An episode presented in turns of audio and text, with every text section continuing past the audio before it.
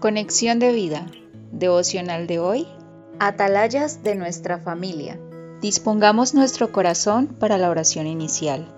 Padre, me has dado la salvación por gracia, por medio de la fe en Jesucristo. Ahora quiero llevar este mensaje a mis seres queridos, a mis conocidos y a mi familia para que crean que tú nos has amado tanto que enviaste a tu Hijo Jesús, para que todo aquel que crea en Él no se pierda, mas tenga vida eterna. Amén. Ahora leamos la palabra de Dios. Ezequiel capítulo 3 versículos 18 al 19. Cuando yo dijere al impío, de cierto morirás, y tú no le amonestares ni le hablares para que el impío sea apercibido de su mal camino a fin de que viva, el impío morirá por su maldad, pero su sangre demandaré de tu mano.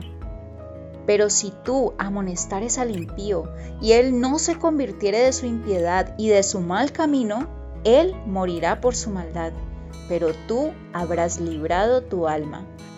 La reflexión de hoy nos dice, ya sea en el colegio, universidad, trabajo o en nuestra familia, si hemos creído verdaderamente en Jesucristo, en aquel que nos lavó de nuestros pecados y nos dio vida eterna, estamos llamados a ser los atalayas, a evitar que perezcan nuestros conocidos, amigos o nuestra familia por falta de conocimiento de la palabra de Dios. Oseas 4:6 este conocimiento nos enseña que si hemos creído en el Señor Jesucristo, seremos salvos nosotros y nuestra familia, si les compartimos la buena noticia de salvación, como lo hicieron con nosotros, y si ellos creen en nuestro anuncio. Hechos 16:31, Hebreos 4:2. Debemos insistirles a nuestros seres queridos, porque el tiempo de su segunda venida ya se acerca y la mejor manera de mostrarles que Cristo habita en nuestro interior es amarlos, perdonando todo y buscando restaurar las relaciones rotas.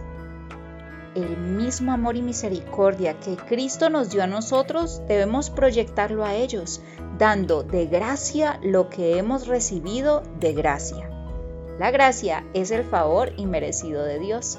Mateo 10:8. Que no nos quede nuestra conciencia que pudiendo haberles enseñado el Evangelio y demostrado todo el amor que hemos recibido, lo hayamos hecho a cuentagotas, o peor, que no lo hayamos hecho. Perder a un ser querido es muy doloroso, pero mucho más terrible es que muera sin haber creído en Jesús para vida eterna.